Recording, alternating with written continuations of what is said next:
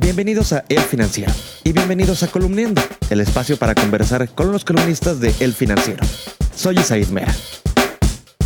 Santiago Nieto es el titular de la Unidad de Inteligencia Financiera de la Secretaría de Hacienda. Es decir, es quien dirige el Follow the Money en el combate a la corrupción en el gobierno de López Obrador. Se reunió con su homólogo estadounidense y para contarnos de qué hablaron y qué están planeando, hoy nos acompaña Janet Leiva. Pero además, el mismo Santiago Nieto nos da detalles de lo que está haciendo con su par de Estados Unidos. Cuéntanos, ¿qué anda planeando, negociando con Estados Unidos? Hoy les podemos decir que efectivamente lo que ha pedido de manera particular la Unidad de Inteligencia Financiera a cargo de Santiago Nieto es a su homólogo en Estados Unidos que le comparta toda la información que tienen acerca de las personas políticamente expuestas que están siendo investigados en México, que les compartan la información acerca de todos los inmuebles, de todas las transacciones financieras que realizan esto de manera muy particular. Si bien entre México y Estados Unidos la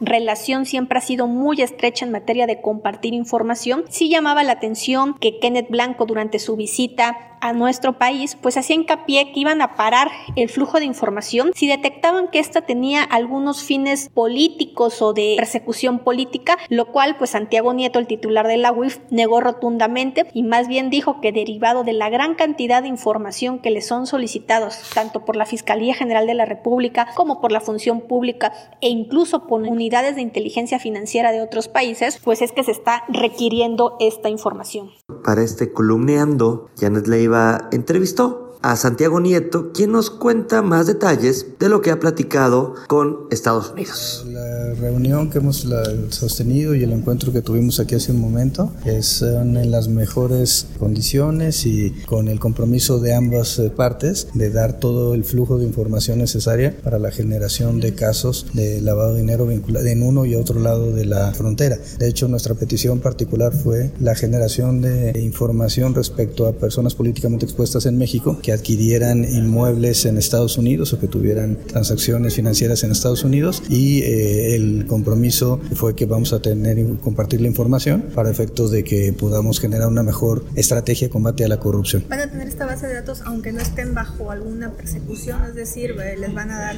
todos los que tengan algún inmueble allá. ¿De la, los que, administración y de esta? La idea es generar un, una, de todos los casos que tenemos ya detectados, eh, que haya un intercambio de información para que ellos nos proporcionen datos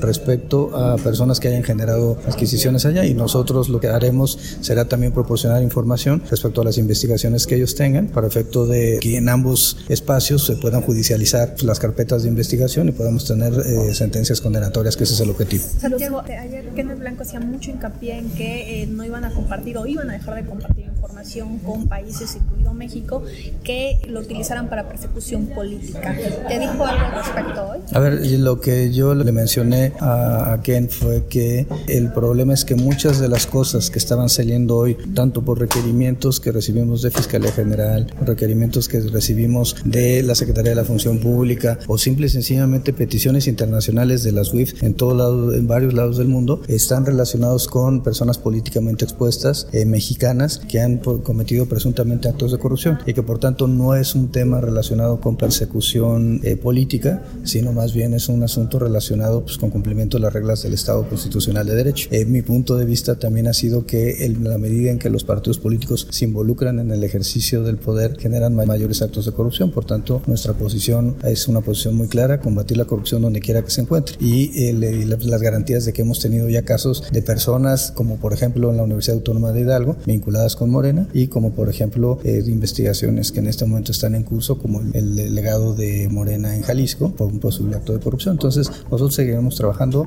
sea del partido que sea, y por tanto no con un criterio político, sino absolutamente técnico, como tiene que ser una unidad de inteligencia. La columna Moneda en el Aire de Janet Leiva la puedes leer martes y jueves en las páginas de El Financiero y también en www.elfinanciero.com.mx. Soy Zaid Mera, me despido, pero nos escuchamos muy pronto.